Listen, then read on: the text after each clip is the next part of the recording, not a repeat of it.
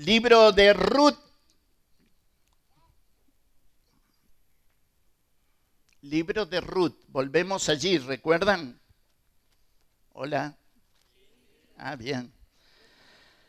Libro de Ruth. Acuérdese cuando usted lea Ruth que la frase clave del libro de Ruth, ¿cuál era? Cada uno hacía lo que bien le parecía. Entonces, el suegro de Ruth se fue a vivir a los campos de Moab. Allá se casaron sus hijos que se llamaban Malón y Kelión.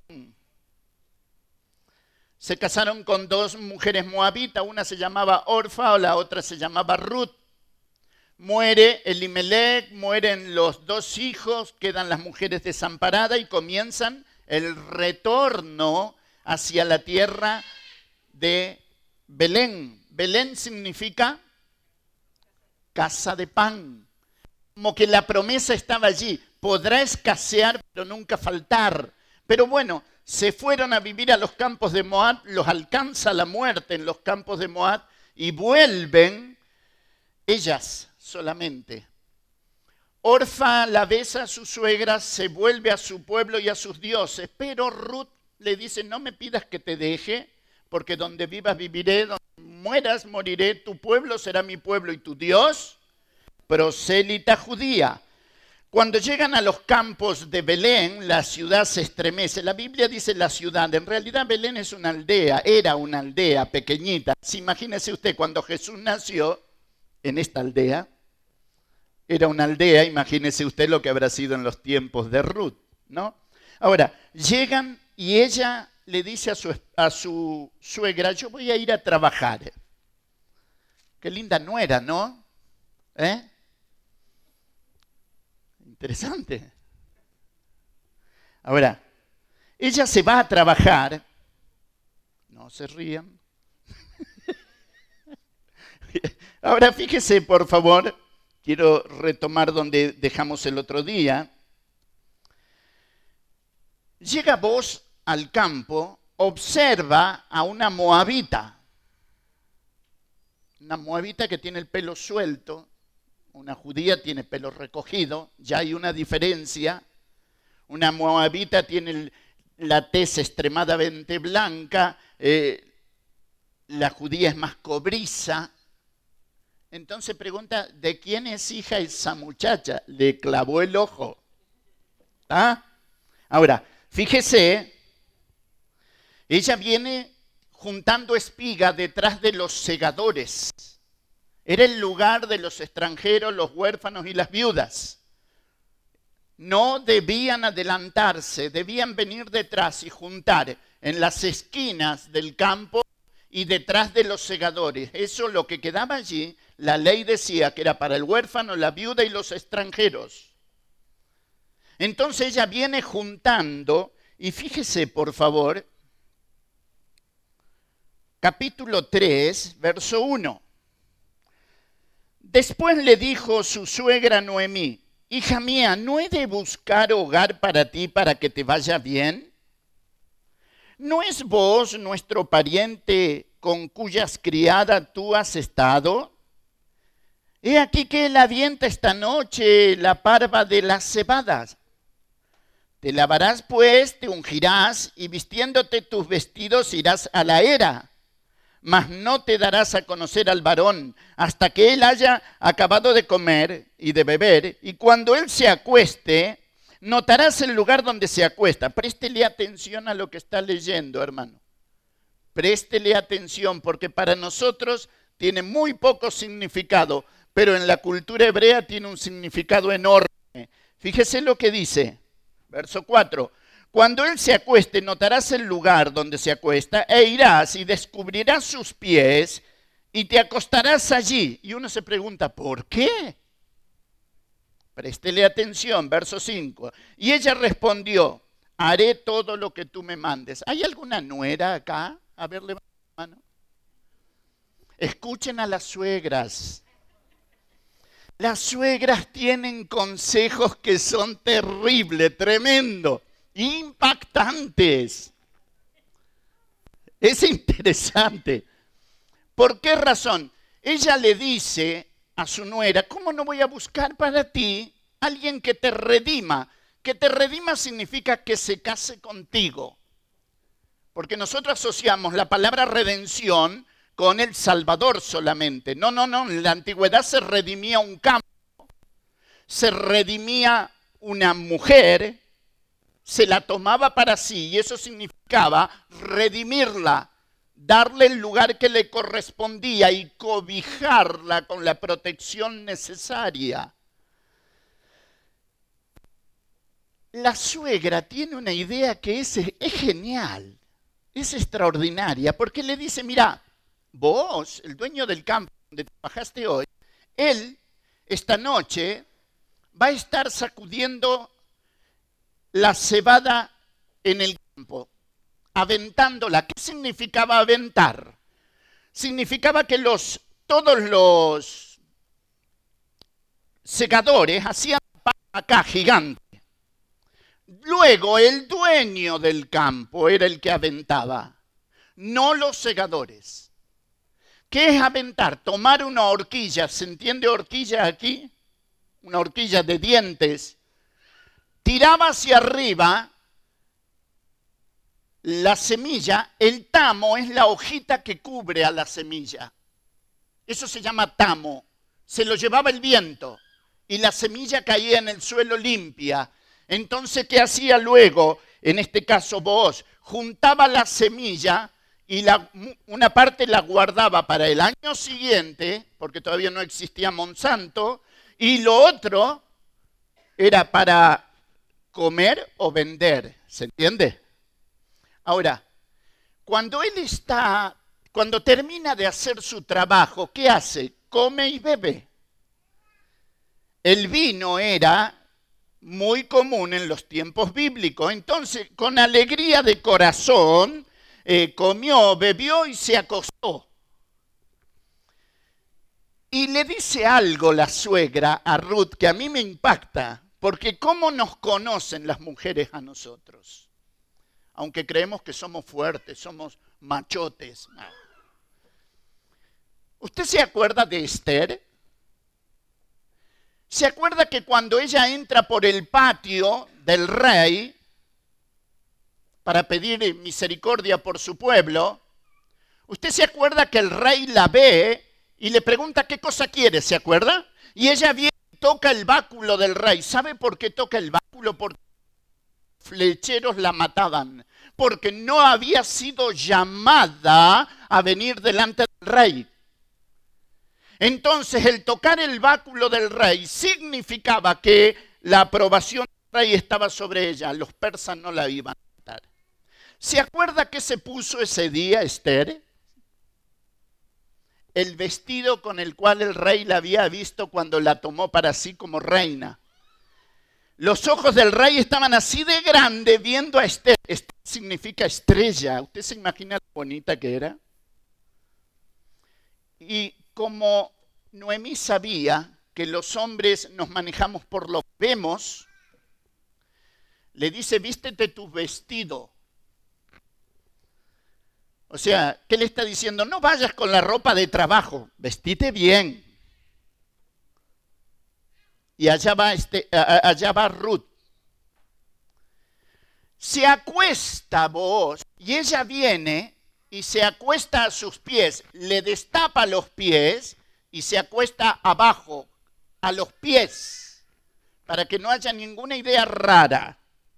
No se acuesta al costado de él, se acuesta a los pies de él. Él está acostado así, ella se acuesta acá a los pies, por eso le destapa los pies. Claro, a medianoche se estremece el varón porque está con los pies destapados y se da cuenta que allí hay un bulto a los pies de él. Acuérdese que es de noche, no se ve.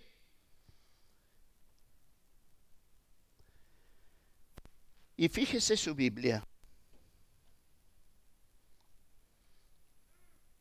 Verso 8. Aconteció que a la medianoche se estremeció aquel hombre y volvió y he aquí, se volvió y aquí una mujer estaba acostada a sus pies. Entonces le dijo, ¿quién eres? No la veía. Y ella le respondió, yo soy Ruth, tu sierva. extiende el borde de tu capa sobre mí, por cuanto tú eres pariente cercano. ¿Qué significa? ¿Tapame porque tengo frío? No. El hecho de que él extienda la frazada, ¿cómo le dicen ustedes? Y la tapara significaba, vas a ser mi esposa, imagínense. Lo bravo que está para alguien a la par de uno, ¿no? ¿Eh? En la selva, yo estuve en la selva 17 días con los aucas. Cuando un auca se casa, tira la escoba en el suelo y salta sobre la escoba, ya está casado. O sea, viste una escoba y ni se te ocurra saltarla. ¿Se entiende? Este acto era extender la capa sobre ella significaba yo seré tu pariente redentor. Yo me voy a casar contigo. Eso significaba. ¿Se entiende? No se entiende. Entonces digan sí, se entiende. Miren qué, qué lindo que es. Versículo 14. Después que durmió a sus pies hasta la mañana, se levantó antes que los hombres pudieran reconocerse unos a otros, todavía no había aclarado, porque él dijo, no se sepa que vino mujer a la era. ¿Sabe qué estaba haciendo vos allí? Cuidando el testimonio de... ¿Se entiende? Caballero, hombre, eso es un hombre querido. El hombre que sabe respetar al sexo opuesto y que sabe esperar. Porque 1 Corintios 13 que dice que el amor es benigno, es sufrido. ¿Todo qué? Ah, todo lo espera. ¿Verdad? Vos entendía eso. Por eso dice, no se sepa que vino mujer a la era. ¿Por qué razón? Porque era una deshonra para él, pero una deshonra también para ella porque el pueblo, los segadores, podían verla como una mujer de una vida indecente. Entonces la despide y fíjese lo que dice la escritura, verso 15. Después le dijo, quítate el manto que traes sobre ti, tenlo. Y teniéndolo ella, él midió seis medidas de cebada y se las puso encima y ella se fue a la ciudad. No solamente la despidió, ya empezó a sustentarla todavía no era su esposa, no había unión marital y él ya estaba actuando como un verdadero esposo. Es interesante. Fíjese capítulo 4.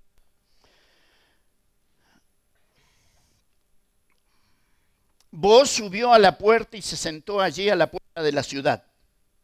Y aquí pasaba aquel pariente de quien vos había hablado y le dijo, ¿qué le dijo? No escuché. Es la única vez que aparece en la Biblia la palabra fulano. La única vez. Ahora usted imagínese los nervios de vos. Había otro pariente que tenía más derecho que él de redimir a Ruth la moabita. Entonces, vos se sienta a la puerta de la ciudad porque era donde se arreglaban todo conflicto. ¿Se entiende? Entonces espera y lo ve pasar a este y lo llama con el nombre de fulano. ¿Cómo se llamaba? No sé, para nosotros es fulano. A mí me encanta cómo actúa vos. Dice, ven acá, siéntate. Y él vino y se sentó. Entonces él tomó diez varones de los hombres, ancianos de la ciudad, testigos, y dijo, sentaos aquí. Y ellos se sentaron. Luego le dijo, al pariente. Noemí, que ha vuelto de los campos de Moab, vende su parte en eh, una parte de las tierras que tuvo nuestro hermano Elimelech. Y yo decidí hacértelo saber y decirte que lo compres en presencia, que mentiroso, que lo compres en presencia de los que están aquí sentados y de los ancianos de mi pueblo. Si quieres redimir, redime. Y si no quieres redimir, decláramelo para que yo lo sepa. Porque no hay otro que redima sino tú. y yo después de ti. Y él respondió, se le heló la sangre. Yo redimiré, le dice el pariente, el fulano. Ahora, ¿usted cree que vos quería el campo? No, no era el campo nomás, había un interés más grande que había ganado el corazón de vos. Él había visto como Ruth trabajaba para sostener a su suegra. Él había visto cómo se había venido de los campos de Moab para ampararse bajo las alas de Dios. Todas esas cosas son de extremado valor. Entonces, cuando este pariente dice, yo redimiré, préstele atención a la actitud de vos. Mire, léalo. Verso 5. Entonces, ¿qué? Replicó. En la Argentina te dirían, quiero retruco. No. O sea, cargó con todo lo que tenía, pero vos tenía unas cartas guardadas que las utiliza acá. Y préstele atención, fíjese cómo las utiliza. Verso 5. Entonces replicó vos, el mismo día que compres la tierra de mano de Noemí, debes tomar también a Ruth la Moabita, mujer del difunto ¿Se da cuenta cómo lo tiñe de oscuro? Para que restaures el nombre del muerto sobre su posición. Sobre su posesión. Respondió el pariente, no, no, no, no puedo redimir para mí. No sea que dañe mi heredad. Redime tú, usando mi derecho, porque yo no podré redimir. Y ahí está, hizo así como hiciste tú. Mamma mía. Varones que están acá. Yo sé que seguís enamorado de tu compañera, lo sé. Eso espero. Acordate cuando la conociste. Y siempre cuando conoces a alguien que, que, te gusta, alguna traba hay, ¿no? O que te vas o que llegas, con alguno de ustedes estuve hablando ese tema. Imagínate el corazón de vos cuando el pariente, el fulano, dice, no, no, no, yo voy a dañar mi heredad, así que redime tú. Le volvió el alma al cuerpo y sabes, la escritura va a hablar que este vos vino a ser el esposo de Ruth. Y de Booz van a ser un niño llamado Obed. Y de Obed nació Isaí. Y de Isaí, David. Y de David, Roboán. Salomón, Roboán. Usted va a ver toda la línea real que se va hasta quién? Hasta la persona de Jesucristo. Y fíjese allí, terminando el libro de Ruth, capítulo 4, versículo 12, sea tu casa como la casa de Fares, el que Tamar dio a luz a Judá por la descendencia que de esa joven te dé Jehová. Vos pues tomó a Ruth y ella fue su mujer y se llegó a ella y Jehová le dio que concibiese y diese a luz un hijo. Y las mujeres decían a Noemí, loado sea Jehová. ¿Qué significa Noemí?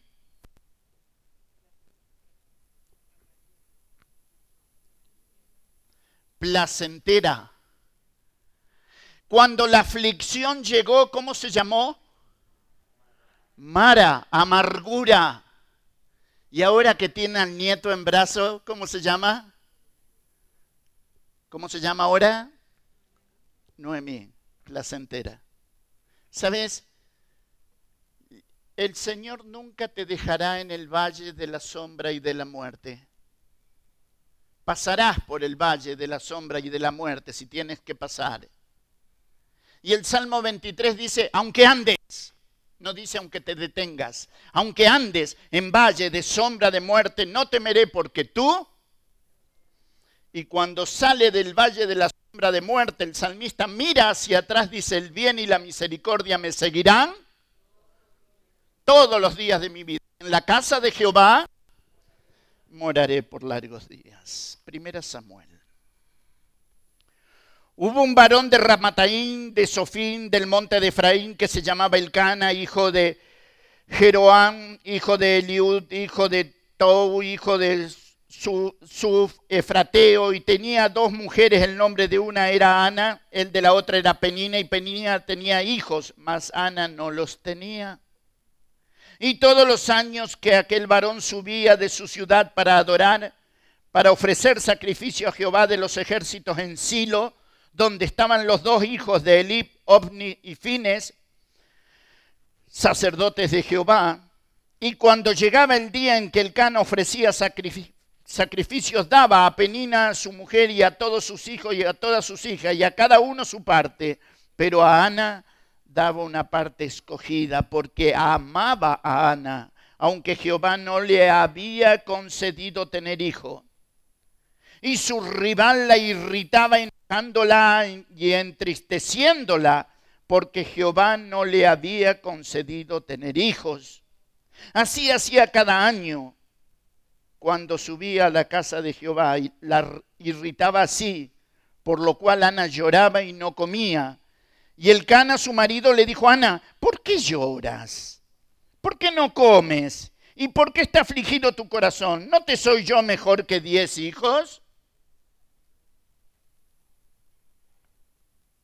¿La respuesta? Nos podemos hacer los Batman, pero nunca vas a ser igual que un hijo. Y él le dice, no te soy yo mejor que diez hijos. Y lo está diciendo de corazón el cana. ¿Y ella qué le dice?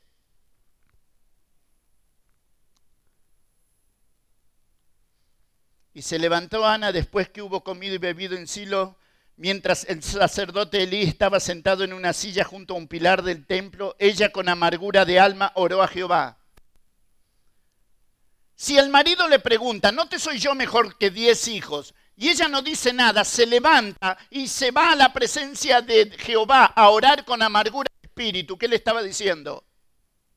No, no me sos mejor que diez hijos y va y derrama el corazón delante de Dios. Y fíjese lo que dice, verso 11, e hizo voto diciendo, Jehová de los ejércitos, si te dignares mirar la aflicción de tu sierva, y te acordares de mí, y no te olvidares de tu sierva, sino que dieres a tu siervo un hijo varón, condición, yo lo dedicaré a Jehová todos los días de su vida y no pasará navaja. Nazareo significaba eso. No pasará navaja sobre su cabeza. Ten cuidado cuando delante de Dios ores de esta forma. Ten cuidado. Ten cuidado cuando cantas. Porque a veces les dices a Dios, quebrántame, transforma. No te quejes cuando llegue el crisol a tu casa. Tú lo dijiste aquí. Ten cuidado cuando elevas a Dios oraciones, como en este caso Ana diciéndole, si me das un hijo, varón, no va a pasar navaja sobre su cabeza, pero yo lo dedicaré a Jehová todos los días de su vida. ¿Sabes qué le estaba diciendo a Dios? Yo lo voy a traer al templo y lo voy a dejar acá.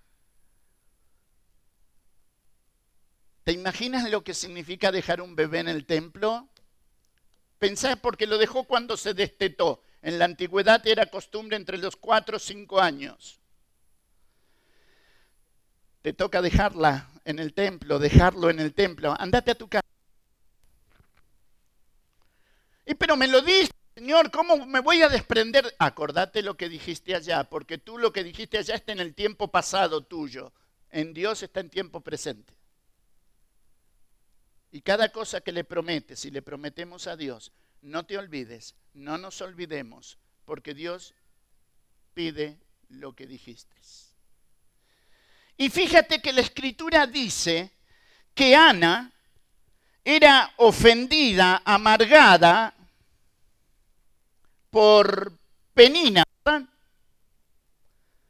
Ahora, fíjate tu Biblia. Capítulo 1, verso 19.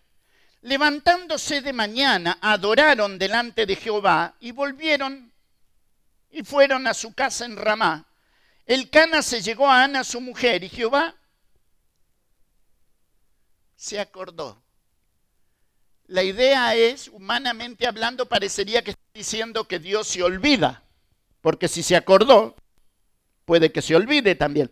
No, no, no, no, no. Está utilizando un lenguaje humano, un antropomorfismo, para que tú y yo entendamos que ante esa acción de que el esposo se llega a la esposa, Dios actúa en base a esa oración de fe que esa mujer estéril elevó a Dios. Y Dios la visita. Y viene Samuel. Y capítulo 2, mire lo que es usted lea el Magnificat de María y lea lo que dice Ana en el capítulo 2 de Samuel, y yo le garantizo, déjeme decirle, no vaya a pensar Ovidio es feminista, no. Pero yo me intentaría escuchar mujeres enseñar de esta forma. Yo me deleitaría sentándome a escuchar en una reunión de familia a alguien que le diga a Dios, mi corazón se regocija en Jehová, mi poder se, exalta en Jehová, mi boca se ensanchó sobre mis enemigos. ¿De quién te crees que se acordaba cuando dijo esto? De, Penina. ¿Se entiende? y vas a darte cuenta que el corazón de Ana se regocija delante de Dios. Y fíjese, mire lo que dice su Biblia. Capítulo 1, verso 12. Los hijos de Elí eran hombres impíos, no tenían conocimiento de Jehová. Y era costumbre de los sacerdotes que el pueblo que cuando alguno ofrecía sacrificio, venía el criado del sacerdote mientras se cocía la carne, trayendo en su mano un garfio de tres dientes. ¿Sabes qué es interesante? Fíjate lo depravado, lo perverso que habían llegado a ser los hijos de Elí. El sacerdote, cuando estaba toda la carne hirviendo en el perol, lo que tenía el sacerdote era un garfio, un gancho lo tiraba en el perol y cuando levantaba lo que salía de carne con eso se tenía que conformar. Estos tenían un garfio de tres ganchos, corruptos. O sea, se da cuenta que la corrupción viene de hace muchos años, ¿verdad? Eran corruptos. Ahora la Biblia, ¿por qué se va a encargar de decirlo? Porque Samuel va a tener que estar en medio de esos corruptos la mamá lo va a tener que dejar acá en el templo. ¿Se, entiende? Los hijos de Elid eran corruptos. Verso 17, era pues muy grande delante de Jehová el pecado de los jóvenes, porque los hombres menospreciaban las ofrendas de Jehová. Y el joven Samuel ministraba en la presencia de Jehová vestido de un efod de lino y le hacía a su madre una túnica pequeña y se la traía cuando... Ahora, ¿por qué crees que le traía una túnica cada año? Para que te des cuenta qué qué simple, pero qué linda que es la escritura, llegando a tu corazón y al mío, y, pero prestando atención lo que dice. Dice que le hacía una túnica cada año. ¿Por qué? Y porque la del año pasado ya le quedaba acá, de minifalda. Porque el niño ¿qué? crecía. Ahora, ¿te imaginas Ana cuando empezaba a hacer la túnica para su hijo y se la tenía que dar en diciembre y era marzo? Sos mamá, pensá lo que se puede llegar a sentir. Y tu, tu hijo está entre eh, los dos hijos de Elí. Ahí es donde tenés que entender que la escritura te está enseñando cómo esta madre le creyó a Dios de una manera incondicional. Pregunta, ¿dónde está Penina? ¿La volvés a ver? ¿Pero no seguía subiendo Ana todos los años al templo? ¿Y por qué la Biblia no dice más nada sobre Penina? ¿Alguna vez hubo alguna penina cerca de tu vida? Esas que siempre tienen que decirte algo, que nunca están conforme, que siempre tienen que ver cómo lastiman tu corazón. En la Argentina se le llama bolsas de vidrio. Es como llevarla porque cortan de cualquier forma. ¿Sabes por qué no aparece más Penina? Porque Ana tenía las manos llenas. Había un hijo en el corazón y había ofrendas en las manos. Cuando el corazón está lleno, querido, puede haber mil peninas. No, no importa. Que sigan hablando. Que sigan siendo. Cuando el corazón está firme en los principios y las convicciones, deja que sigan diciendo. Argentina, los gauchos, cuando escuchaban venir una, una volanta, una chata, un carro de, de ruedas de madera, ellos te decían, viene vacía. ¿Por qué?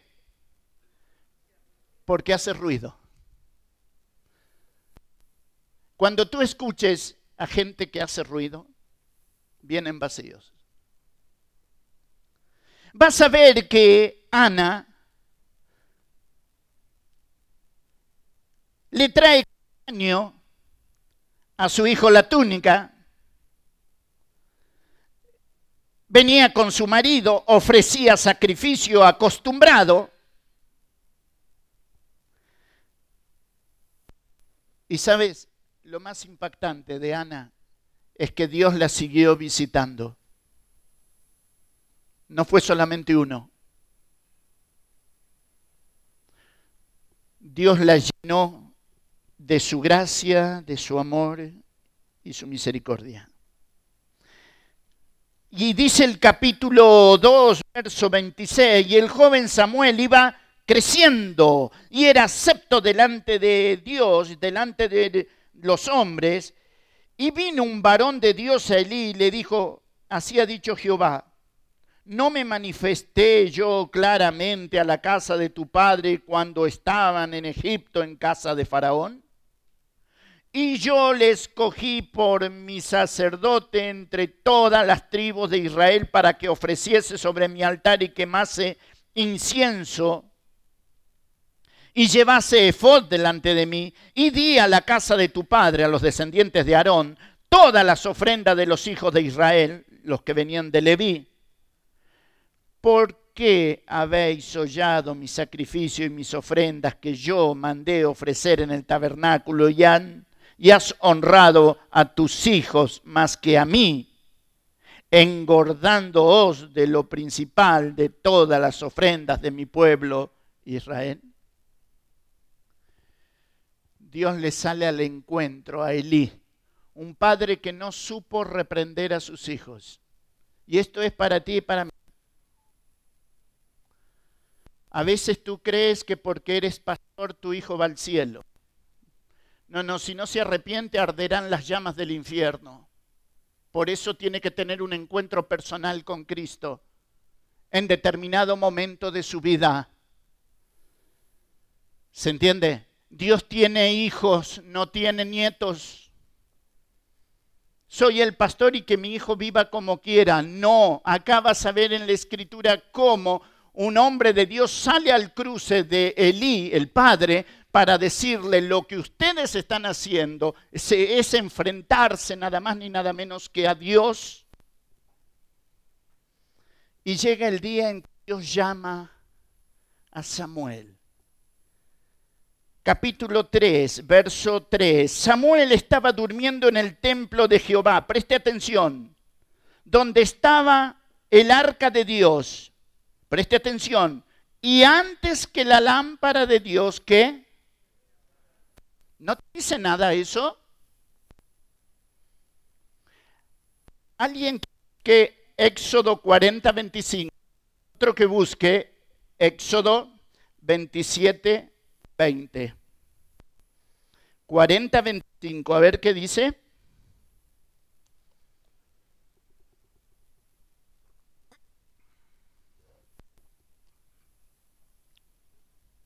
¿40, 25?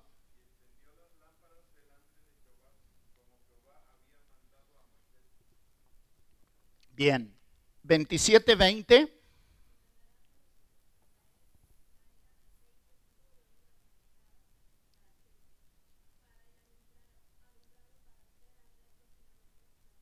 Para hacer arder antes que la lámpara de Jehová fuese. ¿Qué pasó? El mandamiento que era que la lámpara ardiera siempre. ¿Y por qué la, apagaban acá? Para ahorrar aceite.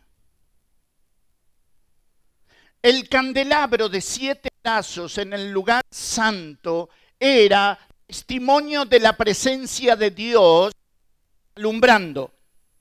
Delante del candelabro estaba la mesa de los panes de la proposición con dos panes, uno por cada tribu. A esos panes se les llamaba pan caras ¿Por qué? Porque estaban de cara a la luz de la presencia de Dios, que era el candelabro. Lo apagaban a la noche. Esa era en la que vivió Samuel. Y el Espíritu Santo lo deja para que tú te des cuenta y sepas que decadencia espiritual hubo siempre pero la decisión de ser santo delante de Dios es decisión del corazón, tuya con Dios. Y de repente estás trabajando en un lugar donde miras a tu alrededor y dices, todo es corrupción. No, no, no, todo no es corrupción. Que no haya en tu corazón corrupción, eso es importante. Acuérdate que a Cristo le llama el lirio de los valles. El lirio tiene sus raíces en el barro y a 25 centímetros el barro está blanca, inmaculada. Ahí no hay corrupción. Y la escritura nos va a decir a nosotros que los hijos de Eli eran corruptos, que el niño Samuel crecía, que apagaban la lámpara de noche. Imagínese usted que el sacerdote por la mañana tenía un trabajo que era esencial. ¿Cuál era? Tomar las despabiladeras, una especie de pinza, sacar la carbonilla de las siete lámparas, ponerlas en un plato de oro al pie del candelabro, para que los demás sacerdotes supieran que la lámpara ayer había alumbrado. Estos la apagaban de noche, decadencia espiritual. Por esa razón vas a ver que en los capítulos siguientes los filisteos capturan el arca. ¿Por qué razón? Porque usaban el arca como talismán.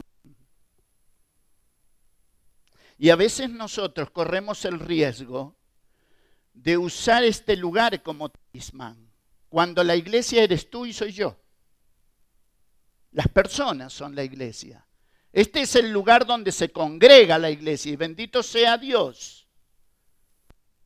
Nunca confundas a la iglesia con las piedras muertas. La iglesia son piedras vivas. Y Samuel está durmiendo en el templo y el Espíritu Santo de Dios se encarga de decir, antes que la lámpara de Dios fuese apagada. Verso 3. ¿Te habías dado cuenta de eso? ¿Sabes a qué te voy a animar siempre? Lee tu Biblia y detente delante de cada versículo que leas. Te apuras, no te apures. No te apures, no corras por arriba de la Biblia. Tómate tiempo para leerla, porque el Espíritu Santo de Dios, cuando te va a decir, Samuel estaba durmiendo en el templo y antes que la lámpara de Dios fuese apagada, ya te está diciendo cuál era la condición del sacerdocio y por ende del pueblo. Jehová llamó a Samuel y él respondió, heme aquí. Y usted sabe la historia, Samuel va, viene, va, viene, porque dice, ¿qué quiere él? Y la escritura va a decir que cuando Eli vuelve en sí, ni en do, ni en re, ni en fa, vuelve en sí. Y dice, claro, Dios está llamando al niño. ¿Sabes que a veces Dios llama a alguien y nosotros creemos, no, no, Dios tendría que llamar a. Dios llama al que, a aquel cuyo corazón está en sintonía con el cielo. En este caso es un niño. Está allí acostado. Y la escritura a mí me, me impacta porque dice el verso 9, dijo Elías Samuel, acuéstate y si te llamare dirás eh, a Jehová porque siervo oye. Así fue pues Samuel, se acostó en, su lugar. ¿Te imaginas? Es un niño. Está acostado eh, esperando que suene la voz. Era un timbre de voz que él no conocía como la voz de Jehová. Verso 10. Y vino Jehová. ¿Y qué dice? ¿Te llama la atención eso o no? Se paró. Llegó. Se paró ahí. Y lo llama. Como las otras veces, Samuel, Samuel, entonces Samuel dijo, habla Jehová, porque tu siervo oye. Y nosotros diríamos, Samuel, esas palabras te quedan grandes. Habla Jehová porque tu siervo oye. Es, un niño. Querido, cuando los adultos no escuchamos, Dios hace hablar a los niños. Ten cuidado. Cuando los que creemos que sabemos, oh, porque yo sé mucho, Dios dice, y llama a tu hijita, a tu hijito. Y yo, papá, no escucho que la voz de Dios está llamando a tu hijo, porque creemos que tiene que tener 20 años, haber pasado por las aguas del bautismo, tiene que eh, haber hecho eh, todo lo que consideramos nosotros que tiene que hacer para luego sí servir. Dios puede llamar antes, sí o no. Ten cuidado. Tengamos cuidado. Porque a veces estamos acostumbrados a decir, es mi hijita, mi hijito. Y ten cuidado. A veces Dios va a tomar a tus hijos, a los míos, a los nuestros, para darnos lecciones a los adultos. Tú sabes la historia de lo que sucedió con los dos hijos de Elí, ¿verdad? Van a caer, van a morir en batalla. ¿Sabes la historia de Elí, el papá? cayó hacia atrás en su sillón y se desnucó. ¿Sabes qué va a decir la escritura de Samuel? Desde Dan hasta Berseba no había hombre que pudiera levantar un dedo para hablar mal de Samuel. En Samuel fue el único hombre que se juntó el oficio de profeta, sacerdote y juez porque hubo una mamá en privado que derramó su corazón delante de Dios. Y el pueblo de Israel disfrutó de la bendición de Samuel porque una, una mamá quebrantó su corazón delante de Dios.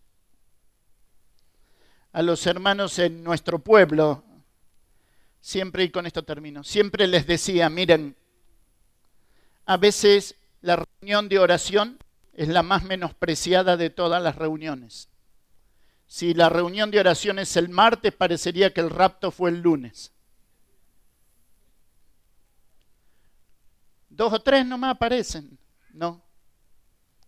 Fíjate lo que hizo una mujer en oración a Dios. Que todo un pueblo tuviera un profeta, un sacerdote y un juez en un solo hombre. Que Dios les bendiga. Gracias.